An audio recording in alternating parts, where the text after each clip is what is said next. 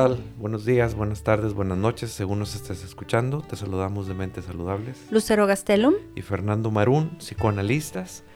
Y como cada semana, vamos a tener un tema muy interesante. Y el tema de hoy es cómo no deprimirme después del retiro. Cuando nos referimos a retiro, nos referimos a las personas que terminan su vida laboral, ya sea voluntaria o involuntaria, y que llegan a cierta edad en la que ya tienen que retirarse para descansar, tienen que retirarse para porque quieren, porque quieren hacer otras actividades, porque quieren hacer otras cosas, todo es válido, pero muchas veces entra algo que es la depresión. La depresión como una manera en la cual nosotros podemos eh, estar experimentando a través de nuestros abuelos, a través de nuestros padres o a través de nosotros mismos si ya tenemos estas circunstancias y estas edades y nos vamos a dar cuenta que hay un factor que es la depresión que, va a entrar aquí y vamos a ver en este episodio precisamente por qué es muy probable que las personas entren en depresión. Y bueno, también hay que retomar que muchas personas toman su actividad laboral, su trabajo, como parte primordial de su identidad. Es decir, siempre los definió que era el trabajador, siempre los definió que era la persona de negocio, siempre los definió, o sea, la parte más como difícil de todo esto es qué va a pasar con el cambio de identidad. Ya la identidad ya no va a ser, vas a trabajar, vas a producir, vas a estar súper activo. Ya no va a ser eso. Entonces, ¿y ahora qué va a pasar contigo? ¿No? Claro. Y ahí es en donde mucha gente, después de que decide retirarse, si no ha estructurado la parte de la identidad de yo soy como persona el que me gusta ir y pintar, ir al teatro, estar con mis nietos, si tú no fortaleces eso, pues puedes rayar en la depresión, ¿no? Claro, y es una identidad en la que gracias a eso nosotros vamos a tener y a obtener muchos beneficios y ganancias a través de la vida. Si una persona fue doctor, doctora, fue ingeniero, ingeniera, lo que haya sido, esta, esta parte de profesional, esta parte de trabajo, le dio una identidad, pero gracias a la identidad también le estuvo dando gratificaciones, le estuvo dando un sueldo, le estuvo dando aumentos eh, en, la en el organigrama subir de puesto, le dio autoestima, le dio muchas cosas que finalmente esta persona logró consolidar toda una estructura y toda una identidad en la cual funcionó, que le permitió trabajar, le permitió mantener a su familia, le permitió eh, gastar su dinero, le permitió viajar, cumplir sus sueños, todas estas cosas que que el trabajo nos da como beneficio y como parte de la salud mental. Todos estos beneficios las personas pues los vivimos o los experimentamos durante tantos años que logramos hacer toda una identidad. Estas gratificaciones en donde existe el reconocimiento social, el reconocimiento familiar y todo lo que nosotros sentimos que aportamos a la sociedad, todo esto pues obviamente nos, nos hace la vida, nos construye quizás el sentido de vivir. Por lo tanto, imagínate el día que, que tenga que terminar esto y pues obviamente que pues si termina tiene que entrar la depresión. Por supuesto. Y yo creo que un punto importante antes de empezar a como a decir qué podemos hacer para no deprimirnos es cuestionarnos el por qué se toma la decisión de jubilarse.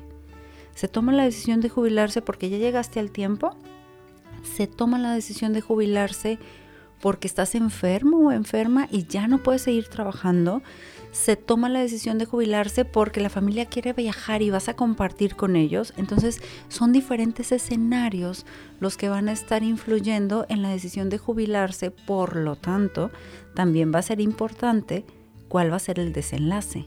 ¿no? Porque no es la misma, me jubilo para irme a los cruceros con mis nietos, padrísimo, que me jubilo porque ya no puedo ir a trabajar, porque mis rodillas ya no jalan igual, ya no puedo caminar de la misma manera. O a lo mejor tengo una neuropatía o algo en mi mente, en mi cerebro, una inflamación que no me permite pensar de la misma manera y entonces cada una de estas eh, circunstancias me va a dar una sensación de, ¿puedo seguir siendo capaz ¿Puedo seguir siendo suficiente? ¿Puedo dar algo a la vida, a mi familia, a los demás? o pues ya no puedo y no sirvo para nada y no puedo hacer nada, ¿no? Entonces, creo que revisar el motivo de la jubilación nos va a permitir saber qué tanta predisposición puede haber a la depresión. Si tú te estás jubilando para seguir la vida, para seguir produciendo, para seguir disfrutando, para a lo mejor de eso que te van a dar empezar un negocio o hacer algo, va a ser más fácil. Pero si tienes un escenario un poco más gris de salud o de situaciones en donde yo quiero seguir trabajando, pero por una cuestión legal necesito jubilarme, entonces ahí va a ser enfrentarte con circunstancias que tenemos que trabajar más a fondo, ¿no? Claro, y que son los espacios donde la depresión entra, donde la tristeza, la frustración de decir, bueno, yo tenía planeado esto y resulta que por mi salud que no contemplaba, tuve que abandonar estos sueños que tenía después de jubilado. Entonces, las personas deberíamos de, pensar qué significa realmente un retiro, una jubilación. Y desde jóvenes, desde jóvenes para ahorrar, desde jóvenes para cuidarnos, desde jóvenes para planear. Obviamente, planear sin esperar que las cosas se cumplan como uno cree que van a suceder como yo digo, sino que tiene que haber cambios, variantes de todo esto porque si, si no soy flexible en esto, psicológicamente hablando, emocionalmente hablando, entonces la frustración va a ser más grande. Que yo planee unas cosas para ver si eso sale, pues qué bueno. Pero si no salen, yo tengo también que estar preparado psicológicamente para los cambios que pueden surgir y entonces poderme adaptar a cosas nuevas. Y esta adaptación y esta flexibilidad me van a permitir que la depresión no entre tanto en mi vida como si estoy rígido con un solo plan y si ese plan se me cae, la depresión va a entrar. ¿Por qué? Porque la frustración y la tristeza me van a invadir. Bueno, y esta parte que en algún otro episodio platicamos para qué sirve la tristeza, esta parte de transitar por la tristeza como una manera de aceptar una condición diferente de vida. Yo creo que sería importante. No todas las personas que se van a jubilar se van a deprimir, pero casi todas las personas que hacen una transición en estas actividades van a tener periodos de tristeza, de nostalgia, de ¿te acuerdas cuándo? Es que yo hubiera cumplido, es que la posada del trabajo y cosas similares. Entonces, es importante que te permitas sentir la tristeza, porque gracias a esta tristeza te va a ayudar a tener una visión nueva de ti mismo o sea, ya, o de ti misma, ya no vas a ser la misma persona que eras. Entonces, es necesaria esta tristeza, pero si es muy aguda, entonces caemos en esta parte de la depresión. Es decir, si tú tenías expectativas distintas sobre ti una vez que te jubilaras y no está pasando y te aferras a esas expectativas, pues vas a quedar anclada en una depresión. Definitivo. Fíjate que ahorita me estaba acordando de términos que utilizaba Freud narcisismo y castración. Una persona donde piensa que va a ser eterna, piensa que siempre le va a ir bien en el trabajo. O sea, este narcisismo donde piensa que siempre va a tener salud, nunca se cuestiona, pues, piensa que todo va a ser eterno. Y nunca se cuestiona pues, el término, porque el término representaría lo que él llamaba la castración. La castración de la frustración de no lograr las cosas, de entender psicológicamente que no todo se puede hacer en la vida, que no todo se puede lograr, que nada es para siempre. Pero el narcisismo dice, sí, todo es para siempre, todo se puede lograr, yo puedo. Y entonces es esta, quizás al principio no sea una lucha, pero después empieza lo que es. Toda la vida creí que esto iba a ser eterno. Nunca me cuestioné ni económicamente, ni emocionalmente, ni nada. Ni familiarmente. Ni familiarmente. Y entonces pensé que mi negocio pues iba a seguir produciendo igual. Pensé que mi salud no se iba a degradar jamás. Por más ejercicio que hice, por más alimentación buena que tuve, por más cosas. Definitivamente hay gente que realmente piensa que si hace ejercicio, claro, haces ejercicio, te, puede garantizar de cierta forma algo bueno, algo más duradero. Pero la salud, pues aunque hagas ejercicio, va a llegar. Es finita. Es finita. Y la vida es finita y todo es finito. Todo se termina. Pero si una persona exitosa generalmente, o las personas que buscan la seguridad en alguna institución, en algún sueldo, en alguna cosa, entonces nosotros vamos a ver que, quieren que, todo sea igual. Y piensan que después de jubilarse va a estar maravilloso todo, porque entonces ahora sí voy a poder sentarme a ver la televisión, levantarme a la hora que quiero, pero resulta a la mera hora que se deprimen y que ni se levantan a la hora que quieren, y si es que se levantan porque están bien deprimidos, deprimidas. Y las personas no se preparan para esto. Entonces, hay que tener mucho cuidado desde la juventud y considerar esta parte narcisista que habla Freud, donde nosotros creemos y queremos creer que todo es, que todo lo puedo yo, porque como soy muy exitoso, entonces yo lo puedo todo, ya lo comprobé, ya hice un negocio, ya hice una carrera, ya me dio frutos, ya me dio dinero, ya me dio prestigio. Y entonces, qué bueno, pero también eso se va a acabar. Y es que es una sensación como de omnipotencia, de yo todo lo puedo. Narcisismo. Y es una sensación, no es una realidad. Y entonces cuando la vida te dice, es que no puedes todo, ahí es en donde aparece ese sentimiento de castración, ese sentimiento de, ¿cómo que no? Y muchas veces despierta rabia. O sea, ¿cuántas personas no hemos visto que ahora publican en redes sociales, ¿no? De Lord no sé qué o Lady no sé qué. Muchos de ellos son personas que están muy furiosas de por qué no es como yo quiero. Pues mi reina, mi rey, pues ¿por qué no? Porque la vida no es así, ¿verdad? El otro punto, ahorita que te estaba escuchando, pensaba en cómo es la relación de esas personas con ellos mismos. Y cómo el trabajar, el andar aquí, lo otro, haciendo mil cosas, pues obviamente se desconectan de ellos mismos y la vida afuera fluye y dejas el trabajo y empiezas una relación contigo mismo que si no trabajaste durante toda tu vida, no esperes que a tus 60 años empieces a tener una muy buena relación contigo mismo. Y es aprender a estar solo, ajá, y aprender a estar con los demás y escuchar a los demás. Porque antes, así me levanto el desayuno, me voy a trabajar, nos vemos en la tarde o nos vemos a la comida y ya no sé nada. Y ahora toda la mañana con ellos. ¿Y ahora qué hago? ¿Y de qué platico? y que les gusta a mis nietos. O sea, todos ese tipo de cosas, si no lo trabajaste antes y esperas que automáticamente te jubilas y ya aparezca, pues no va a aparecer. Entonces es cómo te conectas contigo mismo, contigo misma y con los demás. Claro. También hay personas que le entregan la vida al trabajo completamente. Y entonces, en el transcurso de la vida, no fomentan y no construyen relaciones familiares de pareja con los hijos sólidas y sanas. Y al final resulta que se quedan sin el trabajo que tanto tiempo le entregaron de sus vidas y se dan cuenta que no tienen una buena relación con los demás cercanos a ellos o a ellas.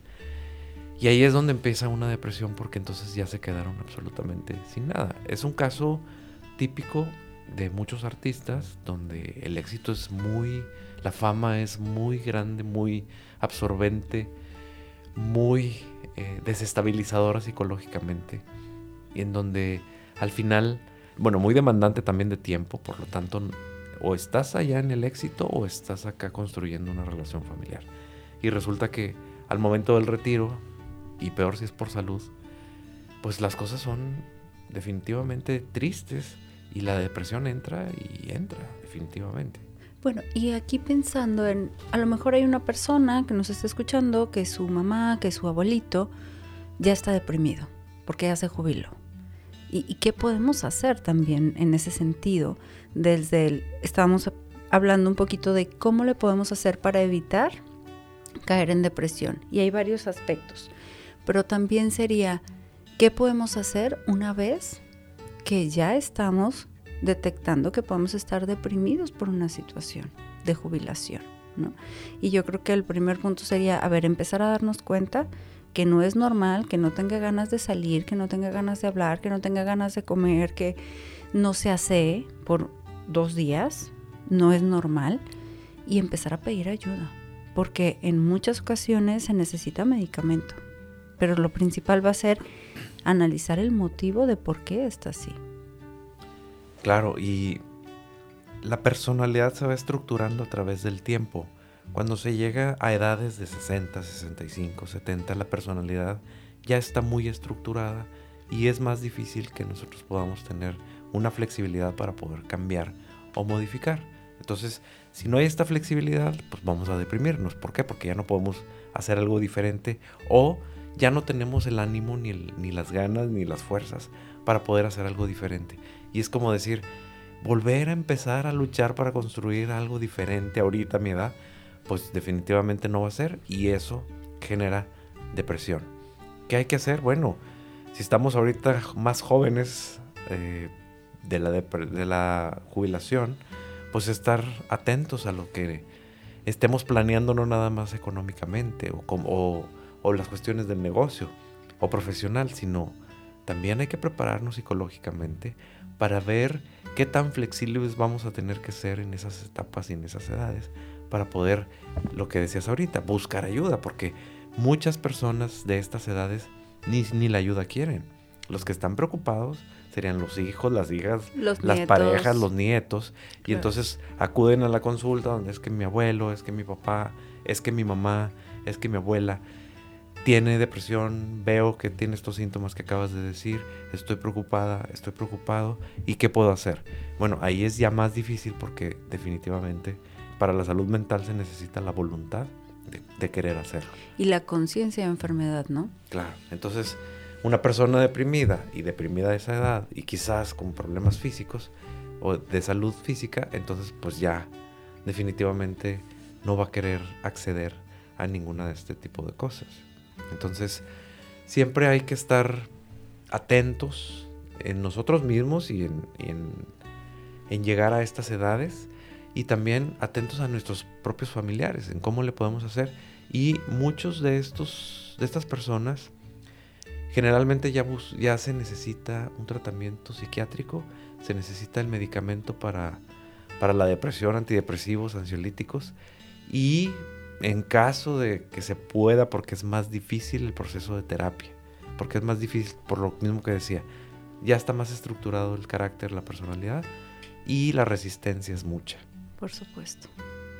Y bueno, pensaba como último punto, si es que esta depresión no se vino gestando desde la parte de la juventud, de la adultez de esta persona, pero el trabajo tapaba esa depresión, le quitas el trabajo y sale a flote algo que nunca había trabajado desde que tenía 17, 18 años. Entonces, habríamos que revisar en cada caso, pero sí va a ser muy importante. O sea, todos estos indicadores nos llevan a ponte en alerta, ponte en acción, haz cosas no se te va a quitar, o sea, no va a ser una gripe o no va a ser un virus que traes y que se te va a quitar. Y menos a esa edad. Menos a esa edad. Y el sufrimiento a esa edad es mucho más desolador, porque ya no tienes las mismas actividades ni laborales, ni sociales, ni familiares, ni físicas que podías tener a tus cuarentas, ¿no? Por eso mucho cuidado desde ahorita en que creemos que somos eternos y que creamos que como somos tan inteligentes,